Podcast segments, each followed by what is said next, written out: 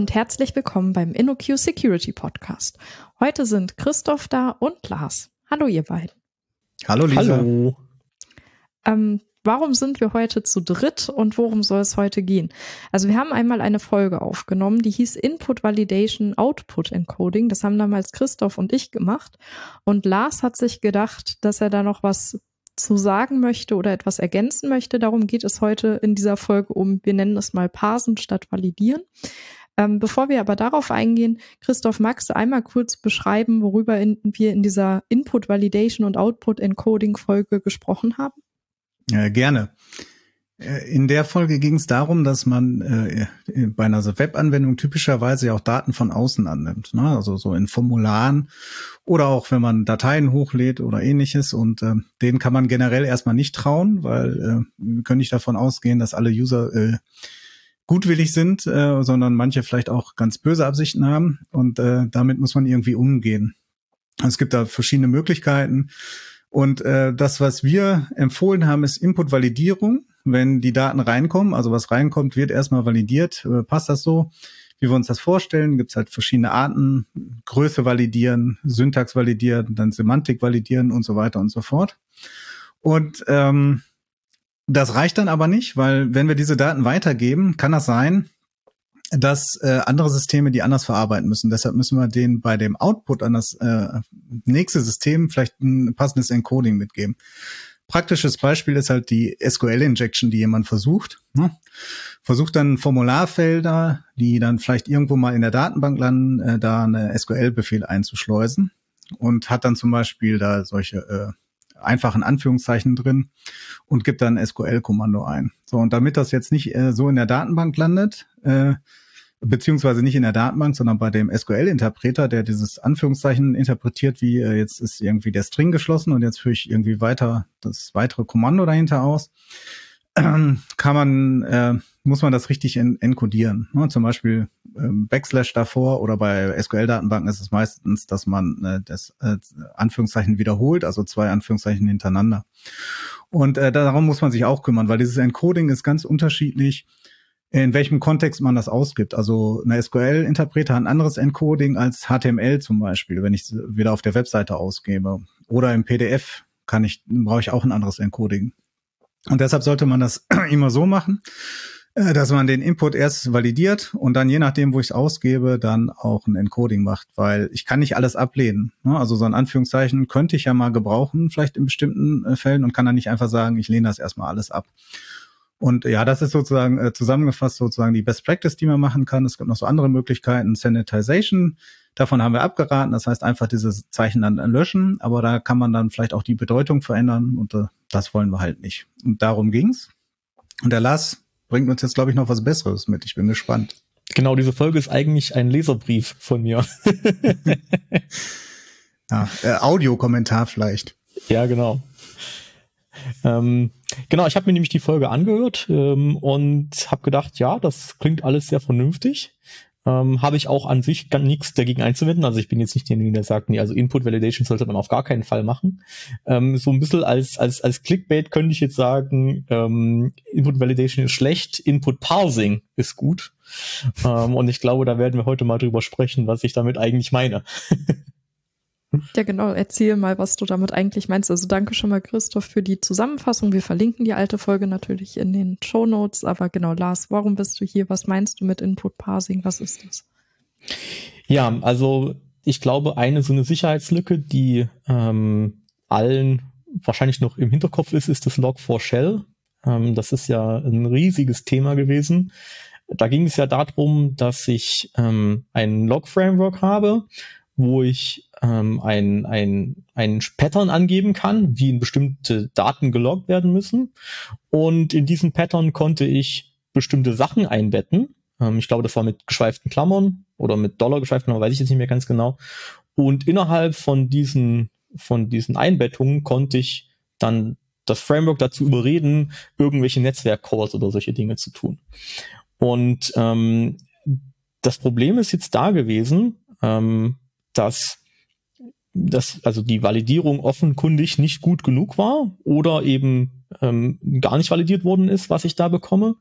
Und ähm, wenn man da mal versucht, eine, eine Root Cause Analysis zu machen, also mal zu fragen, warum ist das jetzt schief gelaufen oder warum hat das jetzt nicht ausgereicht, ähm, dann stellt man eben fest, dass in ganz vielen Stellen in Programmen ähm, Input kommt und dieser Input wird irgendwie verarbeitet und ich habe sozusagen wie einen Interpreter gebaut, der irgendwelchen Input verarbeitet, aber ich habe gar nicht so richtig verstanden, welche Struktur mein Input hat. Und ähm, dann komme ich in, dann laufe ich in Sicherheitsprobleme rein, die durch einfache Validierung nicht mehr so unbedingt zu lösen sind, weil ich beispielsweise irgendwelche Strings habe, die validiere ich vielleicht einmal äh, an einer bestimmten Stelle und dann sind sie aber immer noch ein String und ich kann an einer bestimmten Stelle im Code dann nicht mehr erkennen, ob ich das Ding jetzt schon validiert habe oder nicht. Und ich weiß auch nicht, was genau jetzt da drin ist. Und dann lasse ich vielleicht irgendein anderen Stück Code drauflaufen, was ein anderes Verständnis von diesem String hat.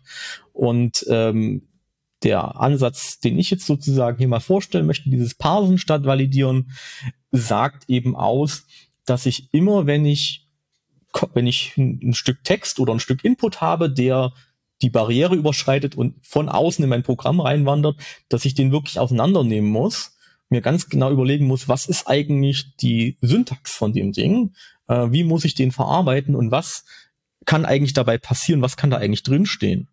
Das ist mal ganz kurz zusammengefasst. Hast du schon irgendwelche Beispiele oder nochmal ein bisschen, um das zu konkretisieren, wie kann ich mir das in der Praxis vorstellen, das Parsen statt Validieren? Genau, also was, glaube ich, in, in vielen Anwendungen schon mal vorgekommen ist, äh, dass man irgendwelche E-Mail-Adressen ähm, akzeptieren muss von zum Beispiel einem Webformular, was ja auch der Christoph eingangs erwähnt hatte. Also ich habe eine Webanwendung, da steht ein Formular, da muss ich eine E-Mail-Adresse eintippen und dann gibt es vielleicht irgendeine Validierung von dieser E-Mail-Adresse, ähm, in JavaScript oder vielleicht in meinem Spring Boot Applikation oder was auch immer. Und dann landet die vielleicht irgendwo als String, dann wird die weitergeschickt an ein anderes System und dieses andere System hat dann vielleicht eine andere Validierung oder die hat vielleicht eine, eine andere Auffassung davon, was eine korrekte E-Mail-Adresse ist. Und dann kann es bei solchen äh, Fällen dann eben zu äh, Problemen kommen. Oder ähm, der Klassiker, was, was, also ich bin ja zu Zeiten der Forensoftware aufgewachsen und im Internet sozialisiert worden. Da gab es dann diesen schönen BB-Code, ähm, wo man dann versucht hat, so eine einfache Variante von HTML zu machen. Das wurde sehr oft dann mit Regexen validiert, in Anführungszeichen, ähm, oder sanitized vielleicht auch teilweise.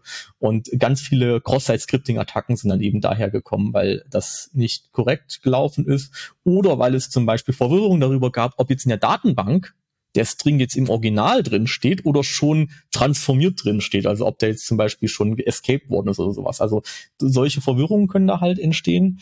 Und ähm, mal äh, ganz kurz und knackig zusammengefasst, eine Möglichkeit, äh, sowas zu lösen, ist eben, indem man sich ein Modell hinschreibt im Code, also zum Beispiel eigene Klassen schreibt für ein Ding, was eine E-Mail-Adresse enthält.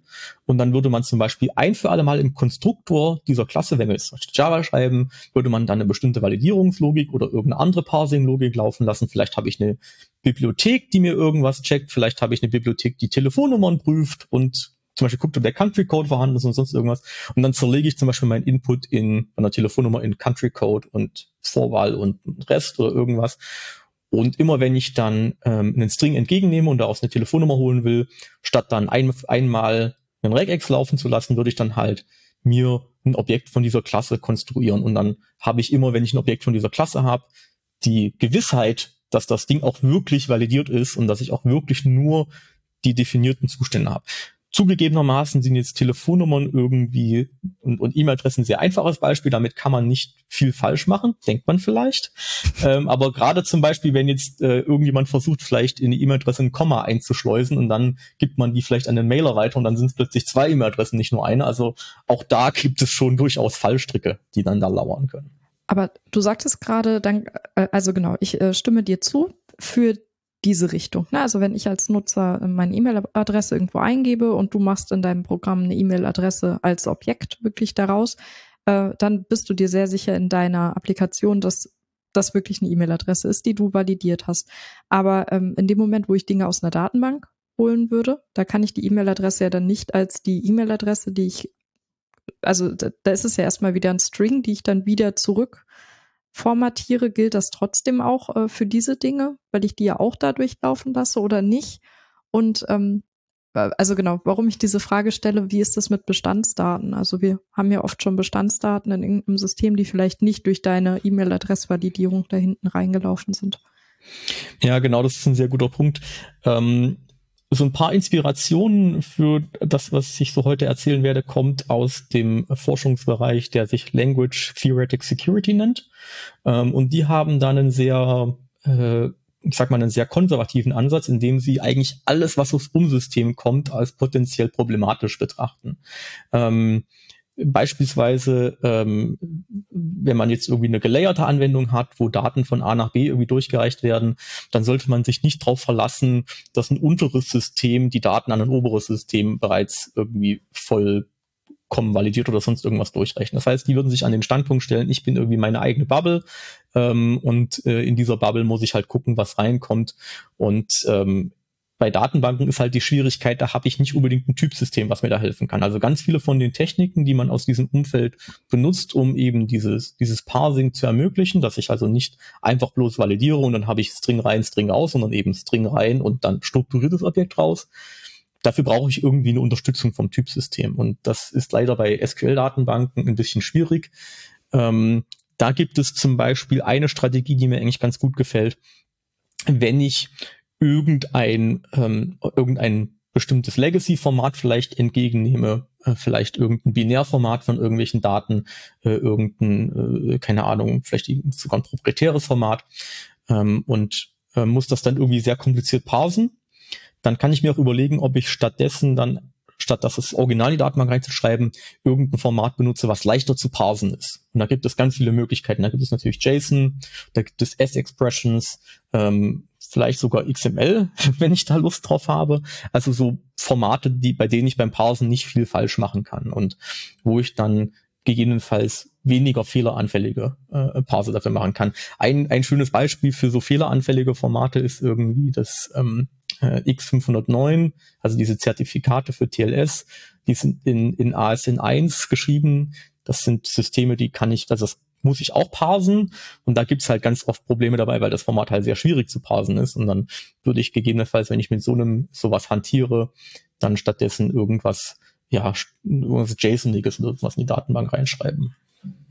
Aber würdest du dann direkt JSON da reinschreiben? Also das, ähm, also solche Textblobs oder nicht eher zu sagen, ich versuche das Objekt vielleicht, da sind halt, was weiß ich, da ist ein Date drin, da sind zwei Ints drin und ein String das sozusagen zu mappen. Also sonst, wenn ich so ein ORM-Mapper habe, der wird das ja dann wahrscheinlich irgendwie auf Spalten zum Beispiel mappen, die genau ein passendes Datenformat haben, anstatt dass ich sage, äh, nach, äh, also JSON haben zwar manche auch nativ, manche Datenbanken, das ist jetzt so verbreitet heutzutage, aber würde ich da nicht versuchen, da ein, eigentlich ein besseres Format, also ein Freitext-Format äh, ja. zu finden? Genau, also das ist eigentlich der Goldstandard, glaube ich. Also wenn man tatsächlich es schafft, die Daten, die von außen irgendwie reinkommen, dass ich die so präzise beschreiben und modellieren kann, dass es irgendwie gut in meine Zielsprache oder mein Zielsystem reinpasst. Bei einem relationalen Datenbanksystem wäre es eben, naja, dann sind es halt Records mit verschiedenen Spalten, die halt überall gleich sind. Oder wenn ich es nach Java einlese, dann ähm, muss ich es halt irgendwie in den Objektbaum reinbekommen oder, oder, oder. Also je nachdem, was ich dann halt für Systeme habe.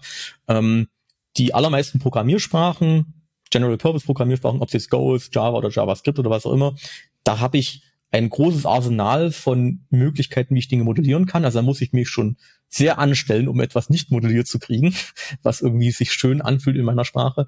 Bei SQL-Datenbanken ist es halt etwas eingeschränkt, weil ich dann eben dieses relationale Format habe.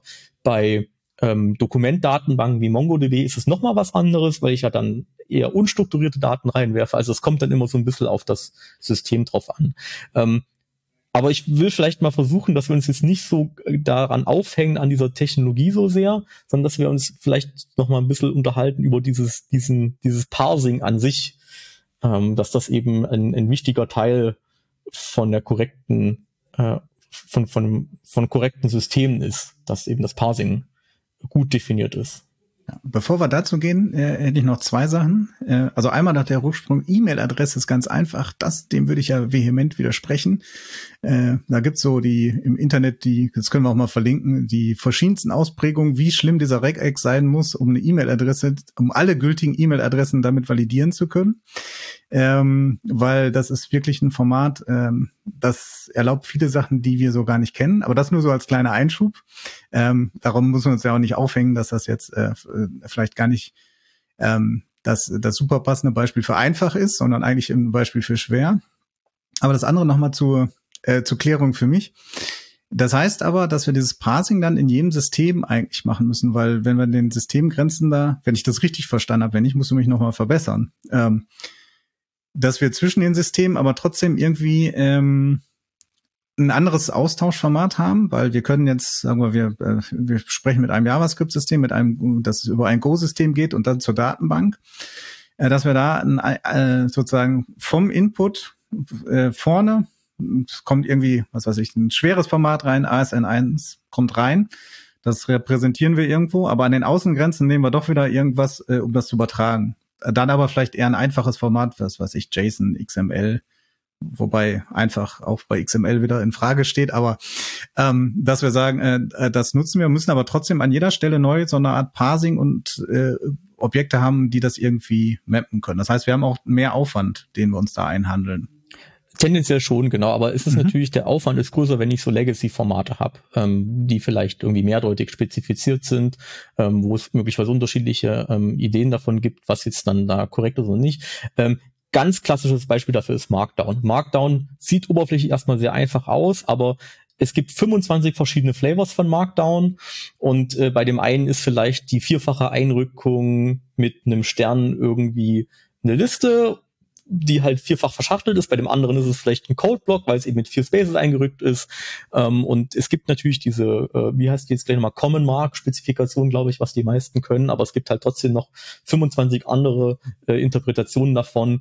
Und dann würde ich halt an der einen Stelle, wo es in mein System reingeht, äh, mir den Aufwand machen müssen und müsste das halt einmal richtig zerlegen und genau spezifizieren, was ist jetzt eigentlich gemeint hier. Nehme ich jetzt vielleicht Common Mark, nehme ich irgendeine Extension und dann habe ich vielleicht da ein, ein JavaScript-System, was den einen Parser benutzt und ich könnte natürlich jetzt auf die Idee kommen und sagen, okay, wenn das einmal validiert ist, ist es gut und dann gebe ich das vielleicht an mein Ruby-System weiter und Ruby benutzt jetzt plötzlich Multi-Markdown oder whatever und dann kommt halt was ganz anderes raus. Das heißt, um es mir dann an der Stelle einfacher zu machen und diese Mehrdeutigkeit zu verhindern, würde ich dann eben mir ein eigenes ähm, äh, AST-Format vielleicht ausdenken. Also Pandoc macht sowas zum Beispiel. Äh, Wer es nicht kennt, Pandoc ist so ein Schweizer Taschenmesser für Konvertierung zwischen verschiedenen Markup-Sprachen. Das kann also zum Beispiel Word-Dokumente nach HTML, nach PDF, nach was auch immer. Also das kann halt irgendwie so alle möglichen Kombinationen ähm, konvertieren. Und die haben so ein Konzept von Filtern. Also ich habe dann einen Parser in, in, in Pandoc, dann habe ich einen AST, der dann aus dem Parser rausfällt. Und das ist halt so ein, das ist auch relativ abstrakte Repräsentation von Dokumenten mit Absätzen und Sektionen, was auch immer. Und diese Filter sind jetzt wiederum einfach nur Binaries, wo ich Text reinwerfen kann und kommt Text wieder raus. Und diese Filter benutzen eben dieses, diesen, diesen Syntaxbaum von Pandoc um einfach zu verhindern, dass die Filter jetzt nochmal noch mal von vorn anfangen müssen, Markdown zu parsen. Und dieses ähm, Format ist, glaube ich, auch irgendeine, ich weiß es nicht genau, ich glaube, es ist irgendwas S-Expression-artiges, ähm, um einfach sich einfacher zu stellen beim Parsen. Also einfach ein Format zu benutzen, was einerseits schnell zu parsen ist, andererseits einfach zu parsen ist. Ähm, und dann kann ich eben damit die, mir einiges in Arbeit ersparen. Aber grundsätzlich, ähm, Christoph, hast du schon recht. Je nachdem, wenn halt wie viele Systemgrenzen ich dazwischen drin habe, wie gut ich den Code kontrolliere oder nicht, muss ich dann halt deutlich mehr Aufwand betreiben, als wenn ich einfach sage, ja gut, ich verlasse mich jetzt drauf, dass mein API-Gateway da mal irgendein Regex draufgeklatscht hat und dann ist alles gut. Okay. Genau. Ähm, ähm, vielleicht noch mal ein anderes, noch ein anderes Praxisbeispiel, an dem man sich den Unterschied so ein bisschen deutlich machen kann, was jetzt, die, was jetzt Parsing wirklich vom Validieren abhebt. Ähm, ihr habt ja auch schon drüber gesprochen, über das Thema SQL Injection, ähm, wie man das verhindern kann in dem vergangenen Podcast. Ähm, es gibt da im Prinzip zwei Klassen von Lösungen gegen SQL Injection. Das eine ist es ähm, SQL Escaping, das heißt, ich bekomme irgendeinen Parameter, den ich in die SQL-Query einsetzen will und dann escape ich den, also zum Beispiel die Anführungszeichen mit Backslash versehen und dann kann ich den in den String rein kopieren. Das wäre die eine Klasse von Ansätzen. Und die andere Klasse von Ansätzen sind Prepared Statements, wo ich das SQL-Statement schon mal zum zur SQL-Datenbank schicke, dann parst die das schon mal mit ein paar Löchern drin, hat dann intern eine Repräsentation davon und dann kann ich einfach Sachen in die Löcher reinstopfen und habe sozusagen die, die Injection Protection for free, weil das Datenbanksystem mir schon das als AST sozusagen dann an die Hand gibt. Also ich kann das dann nicht manipulieren, weil ich bin dann einfach nur der Aufrufer davon, aber grundsätzlich ist das die Implementierung davon. Und klar, String-Koordination ist einfacher zu machen, geht vielleicht auch schneller, als dann nochmal einen zusätzlichen Roundtrip zur Datenbank zu machen. Aber insbesondere, wenn ich beispielsweise sehr oft diese Prepared Statement absetzen muss, bin ich dann wieder mit dem Ansatz schneller dran. Und ich würde jetzt mal so ganz flapsig sagen, dass Escaping mit String-Konvention ist ja so der Validierungsansatz. Das heißt, da muss ich einmal gucken, dass dann valider Parameter rauskommt und muss halt schauen, dass ich es nicht vergesse. Und der Prepared Statement-Ansatz ist der Parsing-Ansatz, wo ich vom System her das schon so vorgelegt bekomme, dass ich es eigentlich nicht falsch machen kann. Ja, ähm, das äh, würden wir natürlich auch empfehlen äh, bei SQL, äh, dass man Prepared Statements nimmt. Dabei gibt es ein Problem, ähm, vielleicht nochmal zur Wiederholung dafür. Ich glaube, das hatten wir damals auch gesagt. Man kann halt bei diesen ähm, SQL Prepared Statements nicht alles parametrisieren. Ne? Also so ein Operator in der Wehrklausel oder so kannst du halt nicht parametrisieren und da den Platzhalter reinmachen. Und dann ist man das halt äh, manchmal dazu gezwungen, halt äh, auf äh, äh, eine äh, Verkettung von Strings zu machen, aber es ist natürlich nicht die Empfehlung, solange man ein Prepared Statement nehmen kann, ähm, dann sollte man das tun. Aber du hast gerade gesagt, also was, was ich jetzt wieder im Kopf habe, ja, so ein SQL-Parser, der kommt ja schon, schon mit. Und wir hatten das vorhin so, ja, das könnte aufwendiger werden, aber du hattest eigentlich einen anderen Gedanken angesprochen, äh, wie man da eher dran gehen müsste, dass es gar nicht so äh, darauf geht, auf jetzt konkrete Implementierung, sondern dass man vielleicht in den Köpfen was ändern muss oder so. Vielleicht willst du das nochmal ansprechen, was du meinst? Genau, also in dieser, in dieser Langsec Community, da gibt es diesen Begriff des sogenannten Shotgun Parsings. Und das Shotgun Parsing ist jetzt nicht irgendein spezielles Programmierpattern, sondern es ist eigentlich eher so eine Philosophie, die halt in sehr vieler Software grassiert. Okay, das klingt jetzt sehr wertend, aber es ist eigentlich auch schlecht. Und wie das beschrieben wird, ist, dass dieses Shotgun Parsing ähm, ein, ein, ein, eine Implementierungspraxis ist, wo man einerseits den Validierungscode oder den Parsing-Code zusammenmischt mit tatsächlicher Verarbeitung von den Dingen. Ja? Also beispielsweise bei, bei Log4Shell könnte man sich jetzt auf den Standpunkt stellen, okay, in, in dem Log-Framework, wo ich eigentlich nur das Pattern für die Log-Statements auseinandernehmen will und anschauen will, wird auch gleichzeitig noch nebenbei im Vorbeigehen irgend noch eine Nebenwirkung ausgeführt, nämlich zum Beispiel einen LDAP-Server anzufragen oder sonst irgendwas. Oder YAML unterstützt es auch ähm, ich weiß nicht genau, ob das überhaupt noch Bibliotheken bei Default anschalten, aber es war mal eine lange Zeit so, dass man, glaube ich, wenn man Ruby YAML geladen hat, dass man dann irgendwelche Shell äh, Skripte ausführen konnte währenddessen. Und es ist allein ein, ein Vorgang, der passiert, während ich meine Daten verarbeite. Äh, sorry, während ich meine Daten einlese. Und Daten einlesen und Datenverarbeitung sollten eigentlich getrennt sein. Und genau das beschreibt eben dieses Shotgun-Parsing, dass ich so mehr oder weniger in einem Aufwasch so alles mal zusammen mache. Und ähm, ein schöner historischer Vergleich dazu ist auch so, wie die Compiler mal implementiert waren und wie Compiler heute implementiert sind. Also die äh, alten Compiler, wie zum Beispiel für Pascal ähm, oder sowas, die haben so auch so One-Shot gemacht. Das heißt, da ist praktisch von vom Parsing bis zur Code-Generierung alles in einem einzigen Ding abgelaufen. Also der, während ich noch Token geparsed habe, habe ich schon die vorherigen Token schon imitiert als, als Binärcode. Und heutzutage sind aber Compiler ganz anders. Die arbeiten in mehreren Schichten. Also zuerst läuft mal der Parser komplett drüber, dann läuft der Type-Checker komplett drüber, dann läuft der Optimizer komplett drüber und erst dann, wenn das alles fertig ist, werden dann vielleicht die äh, JVM-Class-Files erzeugt. Ne? Also so kann man das so ein bisschen sich verdeutlichen. Ähm, das sozusagen der falsche Weg ist, zu versuchen, möglichst viel Dinge in die Parsing- oder Validierungslogik mit reinzupacken, statt erstmal sich einen Syntaxbaum zu erzeugen, kurz durchatmen und dann den Syntaxbaum mal durchlaufen, ob da überhaupt alles so ist, wie ich mir das vorgestellt habe. Ja, das hatte aber natürlich auch Gründe, warum man das so macht. Ähm, das ist natürlich, also wenn du so alte Programmiersprachen ansprichst, äh, wie Pascal oder so, äh, da waren das natürlich auch Resource Constraints. Und das haben wir zum Teil heute immer noch so als Pattern, wenn wir zum Beispiel so an Streaming HTML denken oder so, oder auch bei XML, so ein Sachs-Parser, ne? Und du willst halt vielleicht nicht Dokumente, die x Gigabyte haben, erstmal schön in den AST parsen um dann äh, zu merken, mir äh, explodiert der Speicher, sondern du willst sie halt schon verarbeiten, während sie reinkommen. Ne? Und dann den, was du verarbeitet hast, wieder wegwerfen. Äh, das ist natürlich deutlich ressourcensparender. Bei dem Modell ist halt aber genau, was du sagst, halt nicht bedacht, dass, äh, oder was wir am Anfang mal gesagt haben, dass wir nicht davon ausgehen können, und du hast das so schön gesagt, äh, jeder ist in seiner Bubble, dass was von außerhalb in die Bubble reinkommt, äh, auch äh, ähm, sozusagen ähm, freundlich gesinnt ist. Ne? Das ist halt immer diese Annahme in diesem Modell. Und davon können wir heutzutage bei Webanwendungen halt gar nicht mehr davon ausgehen sondern ich weiß nicht, ähm, was da die Empfehlung wäre. Ich würde sagen, man müsste halt auch gucken, wie viele Daten kommen rein und wenn sie zu groß werden, dann muss man sie halt vielleicht auch ablehnen. Das ist wahrscheinlich ist so ein, wo wir gigabyteweise XML verarbeiten, wahrscheinlich auch eher die Ausnahme, sondern das ja. sind halt sehr spezielle Systeme dann. Und nochmal äh, zur Ergänzung, wer das noch macht, also bei Python ist mit YAML ist nochmal ein kleiner Einschub. Da muss man explizit äh, die Safe-Varianten von den Parsing-Methoden wählen. Also wenn man das Normale nimmt, dann wird diese äh, Ausführung der, der Shell-Befehle einfach ausgeführt. Da muss man sich sogar noch entscheiden, was ich äh, als Designentscheidung äh, eigentlich falsch finde. Man hätte das abklemmen sollen, aber das ist immer wieder das Thema Rückwärtskompatibilität und ähnliches. Aber nun ja, äh, das nur am Rande. Genau, ich glaube, das ist halt auch so von der Kultur her ähm, vielleicht etwas, wo man mal ansetzen muss und sagen muss, statt jetzt zu versuchen, irgendwie ähm, mit bestimmten ähm, ähm, Mitigations irgendwie die schlechten Fälle rauszufiltern, dass man vielleicht zum Beispiel ähm, Forensoftware, die versucht dann vielleicht irgendwie so ein Script-Tag rauszufiltern oder sonst irgendwas, was ja auch so ein bisschen bei Sanitization mitschwingt, ähm, dass man eben eher so den Mind, Mind, Mindset-Shift hat, hier in Richtung, ich muss gucken, dass ich die erlaubten Fälle aufzähle, statt die nicht erlaubten Fälle versuche auszuschließen. Ne? Dann, weil dann kann mir auch wirklich nichts durch die Lappen gehen. Und genau das erziele ich halt mit diesem Parsing-Ansatz, weil ich zu oft leider auch in Validation Code sehe, dass da eine Negativliste statt steht von Dingen, die nicht erlaubt sind. Dann hat man vielleicht ein paar Sachen einfach vergessen.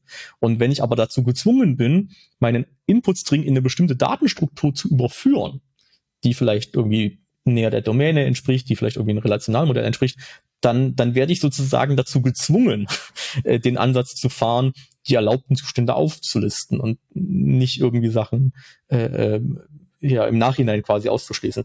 Hat natürlich den Nachteil, dass ich dann ein bisschen weniger flexibel bin und dann eben zum Beispiel, wenn ich große Datenmengen habe, beim Streaming muss ich mir vielleicht noch was anderes überlegen. Dann, ähm, keine Ahnung, muss ich mir irgendwie das äh, ähm, äh, nochmal überlegen, ob meine Syntax jetzt die richtige ist, ob die sich irgendwie zur Streaming-Verarbeitung eignet. Ähm, bei HTML ist das natürlich so ein Punkt, ne? Also der Browser fängt halt schon an zu rendern, ähm, wenn er das erste HTML reinkriegt. Aber der Browser würde auch die Script-Tags ausführen. Mein ähm, Forum-Software würde vielleicht die Script-Tags nicht ausführen wollen. Also da habe ich halt ganz andere Ansätze dann hinterher. Also ein Browser ist ja aber auf, auf äh, vielen anderen Ebenen einfach so auf Sicherheit getrimmt mit Sandboxing und äh, Abbruch der Verarbeitung bei JavaScript-Fehlern oder so. So schreibt ja sonst eigentlich keiner seine Software. Ähm, äh, so, so mit so einem Security-Fokus. Und das war auch ein langer Lernprozess für die äh, Hersteller, äh, äh, der, die Browserhersteller, damit sie das äh, verstanden haben wie sensibel das ist, weil Browser sind ja nur dazu da, um fremde Daten einfach zu verarbeiten aus irgendwelchen Quellen, denen man eigentlich nicht vertrauen kann.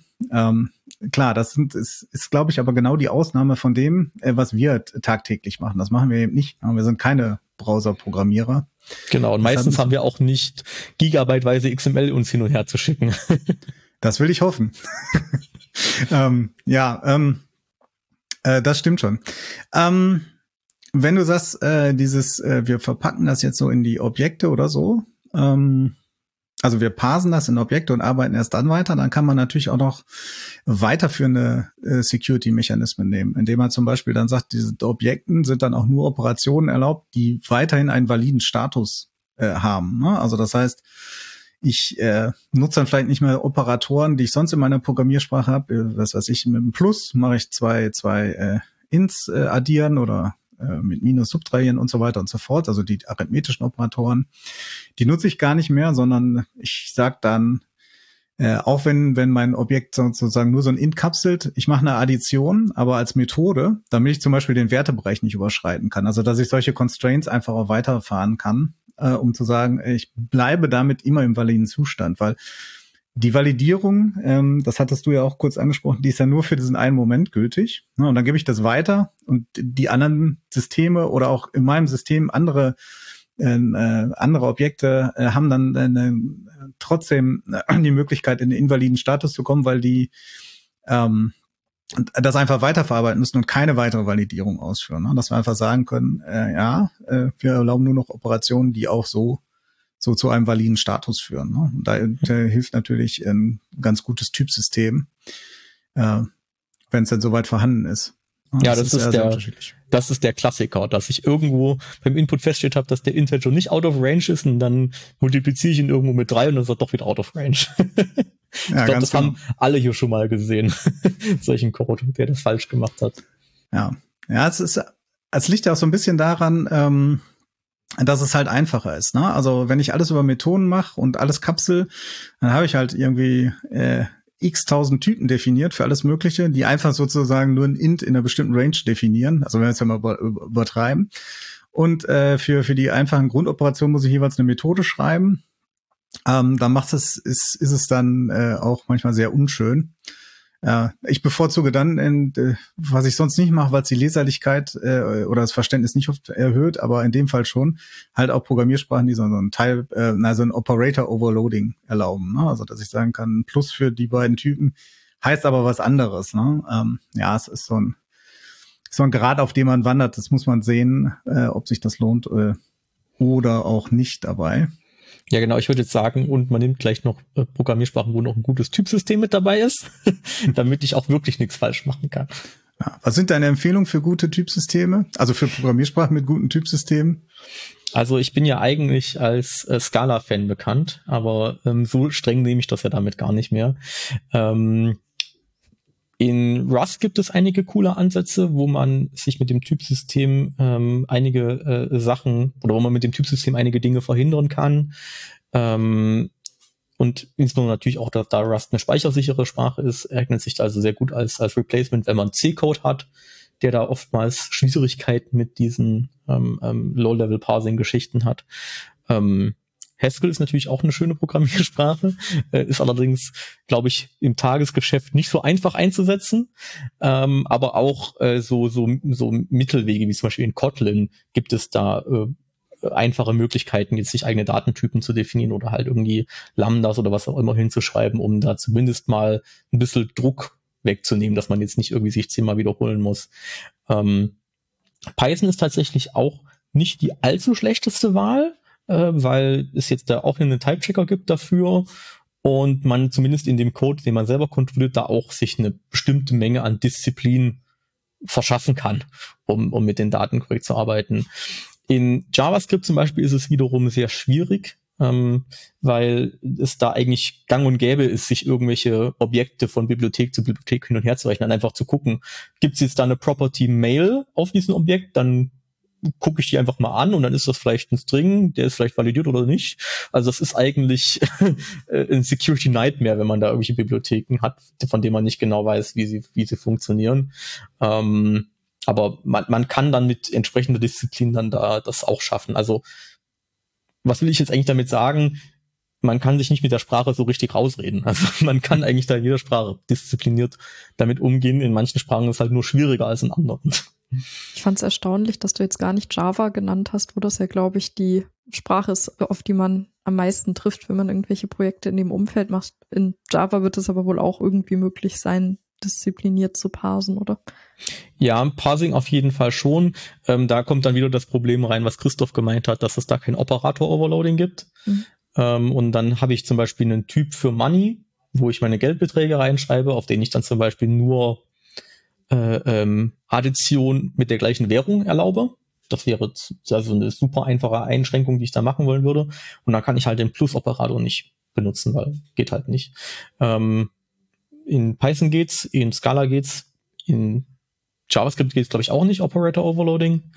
Ähm, ja, muss man halt dann gucken, wie, wie, wie sehr man auf Schmerzen steht, wenn man immer x plus y ausschreiben muss. ja. Ich will äh, das äh, Operator Overloading auch nicht zu sehr empfehlen. Das hat natürlich seine eigenen Probleme. Ne? Also wenn man sozusagen die Erwartungshaltung, was so ein Operator macht, auch bricht, ne? weil die der einfach was anderes tut, weil man da was hingeschrieben hat, das ist äh, sollte man da mit Vorsicht einsetzen. Aber gerade mit dem Beispiel, wo du sagst, hier, also man hat irgendwie so einen Money-Typ, Ähm, da wäre es schon relativ einfach. Ich addiere halt trotzdem Beträge, aber äh, halt mit gewissen Einschränkungen, dass ich halt nicht irgendwie äh, Dollar und Euro einfach addieren kann. Ne? Das, das geht nicht, weil dann kann ich ja weder sagen, die Operation äh, schlägt fehl, ich werfe eine Exception oder so, oder ich könnte natürlich auch eine, eine Umrechnung machen, weil ich die Typen kenne und weil vielleicht zu dem Typ gespeichert ist, äh, ja, das sind jetzt hier X Dollar und das andere sind Y äh, Euro könnte man sowas natürlich einbauen, dass man sagt, das wird umgerechnet. Hat natürlich auch wieder seine Probleme, mit welchem Umrechnungskurs, wie, wo, wann, ne? zeitlich und so müsste vielleicht dann festgehalten werden. Aber ähm, ja, äh, das ist schon ganz gut. Ähm, genau, aber ich wollte vielleicht noch kurz nochmal noch mal den Bogen schlagen, dass wir uns jetzt nicht zu sehr an den technischen Details, also wir driften irgendwie immer mit diese technischen Details ab. Äh. ich bin ja auch eigentlich ein Techniker im Herzen. Ähm, aber das, das Schlagwort, was eigentlich dahinter steht, ist, was auch in der funktionalen Programmierung sehr, sehr ähm, stark befolgt ist, make illegal states unrepresentable. Das heißt, ich muss mir mein Datenmodell irgendwie so stricken, dass es möglichst wenig falsch benutzt werden kann. Und das mal, weiß nicht, ob das jetzt Sinn gemacht hat, die, die, die Beschreibung, aber ich will halt eigentlich Bibliotheken oder Domainmodelle bauen, die man nicht falsch bedienen kann. Weil wenn ich versuche, irgendein Objekt falsch zu konstruieren, wird es mir halt schon frühzeitig um die Ohren fliegen, statt erst dann um die Ohren zu fliegen, wenn ich es weitergebe oder sonst irgendwas. Und ähm, in Sprachen wie Java, Lisa, ich habe Java gesagt, oder, oder, oder Scala oder sonst was, kann ich das halt ähm, in bestimmten Fällen halt machen, indem ich ähm, äh, halt Subklassen aufzähle, die halt nur die bestimmten Möglichkeiten. Also ich habe zum Beispiel irgendein äh, ein Objekt, was in fünf verschiedenen Ausprägungen gibt und statt jetzt die Ausprägung als String irgendwo zu speichern, mache ich es halt als Enum. Und dann ist es faktisch unmöglich, ein sechstes Enum-Element zu benutzen, weil das gibt's einfach nicht. Da wird der Compiler dann halt meckern. Und immer wenn ich von String reinkriege, muss ich den dann halt parsen und gucken, welches von diesen fünf Fällen ist es das. Ja? Das ist halt so eine Technik, die ist super einfach zu benutzen, statt Strings halt einfach ein Enum hernehmen.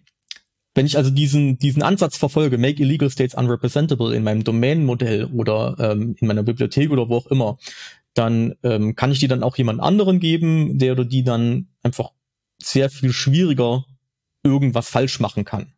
Und ich glaube, das ist auf jeden Fall schon mal, schon mal ein guter Punkt, dass ich jetzt nicht immer sagen muss, hey, lies jetzt hier diese 10 Kilometer Doku durch, wie jetzt die Syntax ausschaut, sondern hier hast du eine Bibliothek und wenn du die falsch bedienst, dann fliegt sie halt gleich um die Ohren statt erst, wenn ich den Datenbank-Call mache. Ja, äh, das finde ich sehr gut. Ähm, was mich so ein bisschen in dem gesamten Teil jetzt äh, verwirrt, ist eigentlich, dass ähm, das äh, Parsing ist eigentlich der, der geringere Teil, ne? Sondern ähm, äh, Parsing heißt ja in dem Fall sozusagen, wir parsen das in Typen oder Objekte hinein, die, die das äh, besser repräsentieren als jetzt so äh, Typen wie String oder Int oder so. Ne? Und das eigentliche Parsing äh, machen wir dann ja gar nicht. Also das hat mich so am Anfang, als du das so vorgeschlagen hast, ein bisschen abgeschreckt, so äh, müssen wir jetzt überall einen Parser schreiben für alles Mögliche.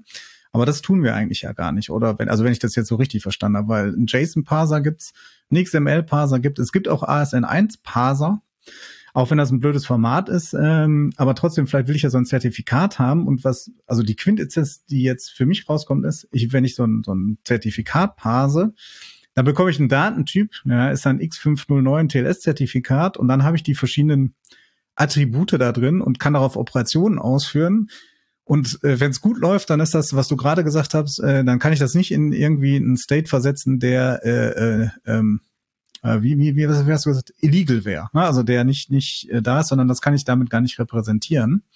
Weil ich habe nämlich jetzt so äh, erst gedacht, ja, Parsing äh, schlägt so, so vor als Alternative zum Validieren. Und jetzt äh, gerade, wo wir das aufgenommen ist, äh, also wo wir das jetzt aufnehmen, ist vor ich weiß nicht, zwei oder drei Tagen äh, die erste kritische OpenSSL-Lücke seit fünf Jahren rausgekommen. Die haben sie jetzt auch wieder zurückgestuft auf High, nicht mehr auf Critical, aber ähm, wo es genau darum geht, äh, dass das Parsen mal wieder schiefgelaufen ist, dass durch Parsen hier so ein Buffer-Overflow kommt. Ne? Also da wird, wird äh, so ein äh, bei so einer Zertifikatskette kann man irgendwie so Name Constraints machen und da kann äh, eine E-Mail-Adresse drinstehen und die kann äh, in Punicode äh, ähm, da äh, drin stehen. Also wie, wie repräsentiere ich äh, äh, Unicode in ASCII? Also gibt es dieses Punicode-Encoding. Und äh, da gibt's halt einen Buffer-Overflow. Und da dachte ich so, ja, das kann ja eigentlich nicht der Vorschlag sein, den, den Lars meint, dass man sagt, wir müssen jetzt alles parsen, weil parsen ist ja eigentlich extrem komplex. Also Parsing, die Aufgabe, einen Parser zu schreiben, ist, äh, ist jetzt mal nicht so einfach, als wenn ich irgendwie Strings hin und her kopiere. Aber darum geht's ja eigentlich gar nicht, wenn ich das richtig verstanden habe, sondern Parsing heißt, wir verwandeln eine Repräsentation in einen Typen. Und das Wichtige ist, wir haben da später einen Typen und nicht das Parsing, weil ich kann den Standard JSON Parser nehmen, den Standard XML Parser und den Standard, was weiß ich was, Parser YAML und so. Also ich würde das nicht ganz unterschreiben, was du gesagt hast. Also ja, ähm, zum großen Teil müssen wir, wie wir zum Beispiel E-Commerce Code oder sonst irgendwelchen anderen Business Code schreiben, uns nicht mit sowas wie Puni Code oder irgendwas befassen. Ja, also wir haben dann irgendwie äh, eher so fachliche Anforderungen, zum Beispiel, was ist denn jetzt eine Adresse, was ist denn jetzt eine Telefonnummer, was ist denn vielleicht jetzt ein Markdown oder irgendwie sowas. Ähm, und in, in vielen Fällen können wir halt einfach damit leben, dass wir in unserer Programmiersprache der Wahl einen existierenden Parser haben. Schaut man sich jetzt OpenSSL an, ist der Parser halt dummerweise in C geschrieben, eine Programmiersprache, die einfach nicht speichersicher ist. Und deswegen habe ich dann da relativ wenig gewonnen, wenn ich mir dann durch das Parsing dann wiederum extra Probleme einhandle, weil ich jetzt zum Beispiel neue Buffer allozieren muss, was ich beim Validieren nicht unbedingt tun müsste. Da könnte ich vielleicht ähm, einfach drüber laufen über den Character Array und dann schauen, ob das alles in Ordnung ist. Da habe ich halt einen neuen Buffer anlegen müssen, wo ich dann Sachen reinkopiere und der war vielleicht zu kurz. Ne? Also da kann man sich schon auf den Standpunkt stellen, naja, das hat es irgendwie verkompliziert. Ähm, da würde ich auch, würde ich auch zustimmen und dann einfach sagen, ja gut, dann muss man halt das in Rust machen, wo dann der Parser einfach ähm, keinen Buffer Overflow bekommen kann. Also das, da, da, there's no free lunch. Also irgendwo muss ich dann halt ähm, mich, mich ein bisschen anstrengen. Ähm, weil du gesagt hast, ähm, Parser schreiben ist schwer. Da stimmt zwar auch zum Teil, also wenn ich jetzt zum Beispiel ähm, äh, euch sagen würde, jetzt schreibt mir doch mal schnell einen JSON-Parser selbst, weil wir jetzt zum Beispiel Jackson nicht vertrauen oder sonst irgendwas oder einen YAML-Parser vielleicht, dann, dann ist es auch wirklich schwierig. Ähm, es gibt aber mittlerweile, wenn man wirklich mal in dieses Problem reinläuft, auch Tools für sowas. Also gerade sowas wie Parser-Generatoren ähm, sind dann ein mögliches Tool dafür.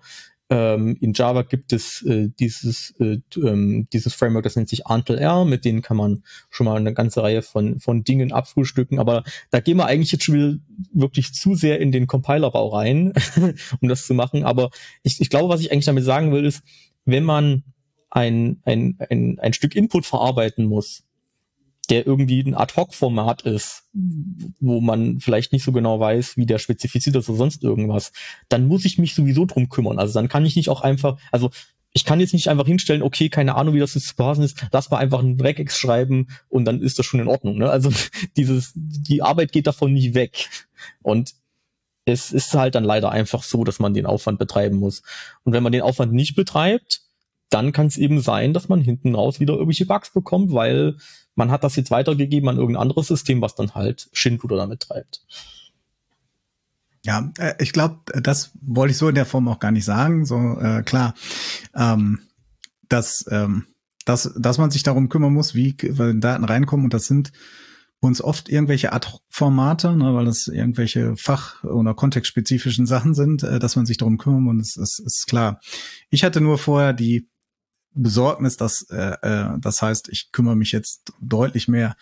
Also vielleicht ist bei mir der Begriff Parsing halt auch etwas anders belegt, äh, mehr darum, äh, wie ich für einen vernünftigen Parser schreibe. Und wenn ich jetzt ein Ad-Hoc-Format habe, aber das ist repräsentiert äh, Typen oder Objekte, die irgendwie fünf Felder haben, ist es auch viel einfacher, als wenn ich jetzt einen Parser schreibe für JSON oder für was weiß ich, PNG, JPEG oder ähnliche komplexe Formate, ähm, wo das halt mal alles nicht so ganz einfach ist. Ne? Aber was ich jetzt genau. mitgenommen habe, ist halt, ähm, also da müssen wir aufpassen und wir müssen auf jeden Fall trennen, das Parsing, ne, das Einlesen der Daten von der eigentlichen Verarbeitung auch. Das scheint mir, war mir, glaube ich, ist ein ziemlich wichtiger Punkt, ne, dass wir sagen, äh, das sind zwei verschiedene Dinge und das hat zwei relative unterschiedliche Anforderungen daran. Und wenn wir das vermischen, äh, dann laufen wir äh, relativ schnell in Probleme rein, die wir dann alle nicht haben wollen. Ja, genau. Ich glaube, das ist, das ist ein ganz wichtiger Punkt. Und ähm, weil du gerade sowas wie PNG und, und, und äh, JPEG und sowas gesagt hast, solche Binärformate sind, die eigentlich alle kennen, die sind dann teilweise auch erstaunlich trickreich. Also ähm, da gibt es, wenn man danach googelt, dann, dann gibt es da auch ganz viele ähm, Vulnerabilities, die daher rühren, dass jemand irgendwie äh, äh, solche Formate versucht zu entpacken oder zu konvertieren und dann äh, hat die Person vielleicht übersehen, dass man dann sich irgendeine Endlosschleife konstruieren kann. Ähm, da gibt es auch so einen schönen Begriff dafür, das nennt man dann accidentally Turing Complete. Wenn man aus Versehen irgendein Binärformat hat, wo vielleicht irgendwelche Instruktionen oder irgendwas wie ein Go-To drin sein kann, wo man wieder zurückspringt im Stream oder sowas und dann äh, gibt es halt leider führt es leider dazu, dass man dann ein Denial of Service damit machen kann. also auch solche wirklich bekannten Formate können halt nicht mehr erstaunlich komplex sein. Mhm. So, ähm, jetzt nochmal äh, darauf zu kommen, äh, das war ja dein Leserbrief, beziehungsweise das ist jetzt uns, dein Audiokommentar direkt mit uns. Ähm, aber eigentlich wollen wir Validierung trotzdem noch weiter haben. Ne? Aber nicht so in der Form, äh, einfach, äh, wir haben validiert String und geben den weiter, sondern wenn wir das parsen, äh, machen wir automatisch eine Validierung oder machen wir die nicht? Ähm, sondern, also parsen wir erstmal äh, die Daten, die reinkommen in irgendein Objekt und validieren die dann und sagen, okay, das geht nicht so oder äh, springt uns da schon beim Parsen entgegen und sagen, nee, kann ich so nicht machen. Aber eine Art von Validierung haben wir trotzdem dann drin, ne? die bleibt ja da. Ja. Genau, also wenn man so mal die Compiler-Analogie bemühen würde, wäre das Parsing halt das Parsing und das Type-Checking dann das Validieren. also es kann ja sein, dass, also in manchen Programmiersprachen ist es so, dass der Typ-Checker noch irgendwas macht, also zum Beispiel noch irgendwelche Sachen inferiert oder sowas, aber zum Beispiel äh, Java vor 1.5, also bis einschließlich 4, hat sowas, glaube ich, nie gemacht. Muss man alles immer voll hinschreiben, dann hat der Type-Checker einfach gesagt, ja, ist korrekt oder nee, ist halt nicht korrekt. Ähm, also das ist natürlich sehr vereinfacht gesagt, aber es kann immer sein, dass man mehrere, äh, mehrere Schritte braucht und äh, in, in einen so einen Blogpost, den wir dann noch verlinken in den Show Notes, der ist auch Parse und Validate, ähm, hat sich die Autorin auch auf den Standpunkt gestellt, dass man sich nicht zu schade dafür sein sollte, mehrere Parsing-Pässe zu machen. Also dass man zum Beispiel erstmal das JSON in den JSON-Syntax-Tree mit Jackson zum Beispiel übersetzt und dann ähm, diesen Syntax-Tree dann nochmal in ein Domänenobjekt übersetzt. Jackson macht zum Beispiel das standardmäßig in Java so, dass, oder die meisten benutzen Jackson so, dass sie direkt den JSON-String in das Domänenobjekt übersetzen lassen und äh, auch da können man sich dann Fehler einhandeln. Und da würde ich dann zum Beispiel auch sagen, sollte man tendenziell eher zwei Schritte, in zwei Schritten vielleicht machen, wenn, ähm, wenn das ein einigermaßen komplexes Format ist. Also mehrschrittige Parsing-Vorgänge sind nicht schlimm, solange man natürlich die Ressourcen-Constraints nicht hat. Ähm, und man muss dann halt gucken, dass man die, die Validierungslogik dann so kompakt, also die Validierungslogik, die keine Parsing-Logik ist, dann so kompakt wie möglich gestaltet. Ja. Also manche Sachen kann man ja auch nur noch im Nachhinein validieren, weil man die Semantik nicht kennt. Also mein Format kann ja zulassen, ähm, dass so zum Beispiel bestimmte Bedingungen äh, sich äh, ausschließen oder gleichzeitig gelten. Ich denke da immer so äh, bei der Kirmes äh, über zwölf Jahre oder mindestens 1,40, um auf dieses Fahrgeschäft zu gehen. Ne? Und so solche Semantiken kann man, glaube ich, beim Parsing ja nicht abdecken. Nee, äh, glaube, weil, das wird schwierig. genau, und dann hat man ähm, äh, ja beides. Also dann würde ich sagen, äh, so als äh, Vielleicht schon als Schlusswort, äh, eigentlich äh, bleibt das noch richtig, Input Validation, Output Encoding, aber wir können das noch ergänzen. Vor der Input Validation oder das Input verschieben wir jetzt. Wir haben äh, Input Parsing, dann haben wir eine Validation auf dem, was rauskommt. Und dann machen wir eine Output Encoding oder noch besser, äh, wir haben hier sowas äh, wie, wie beim SQL Prepared Statement, irgendwie eine, ich weiß nicht, wie ich es beschreiben soll, ob es einen generischen Begriff gibt, aber irgendwas, was gar kein Output-Encoding benötigt, sondern schon irgendwie so eine äh, parametrisierte API oder sonstiges, wo ich, wo ich das nicht brauche. Also es gibt noch sozusagen an beiden Enden vorne und hinten Verbesserungen zu dem, was wir damals besprochen haben. Genau. Ich glaube, das ist gut. eine gute Zusammenfassung. Sehr gut. Ja, dann äh, sag ich sag vielen Dank. Ich habe äh, heute einiges gelernt äh, dabei. Und ähm, ja, ich weiß nicht, Lisa, Hast du noch ein, ein nettes Schlusswort für uns oder noch Fragen? Ich würde auch nur Dank, äh, Danke auf jeden Fall sagen. Ich musste sehr viel an äh, ein Projekt denken, in dem wir DDD gemacht haben und die Value Objects quasi so eingesetzt haben, wenn ich das jetzt noch richtig in Erinnerung habe. Also auf jeden Fall guter Input von Lars. Danke auch an Christoph, dass du damit diskutiert hast und das so schön zusammengefasst hast gerade. Ja, super. Ja, dann, dann. sage ich euch danke, dass ihr mich für den äh, Leserbrief eingeladen habt, dass ich meinen Senf dazugeben durfte. Ja, Äh, gerne. Für alle äh, Hörerinnen da draußen, ihr könnt uns auch äh, gerne Leserbriefe schreiben, elektronisch über äh, security-podcast.inuq.com. Da könnt ihr uns äh, Feedback geben, sagen, was euch gefallen hat äh, oder auch nicht gefallen hat oder Themenvorschläge oder so wie Lars einfach sagen, ich habe da noch eine Idee dazu zu der Folge, da kann man das noch viel besser machen. Ähm, schreibt uns gerne dahin. So, und ansonsten, ähm, ja, Falls es euch gefallen hat, hinterlasst gerne ein Like oder empfiehlt den Podcast weiter. Wir freuen uns auf jeden Fall, dass ihr uns anhört. Dann bis zum nächsten Mal. Tschüss. Tschüss. Ciao.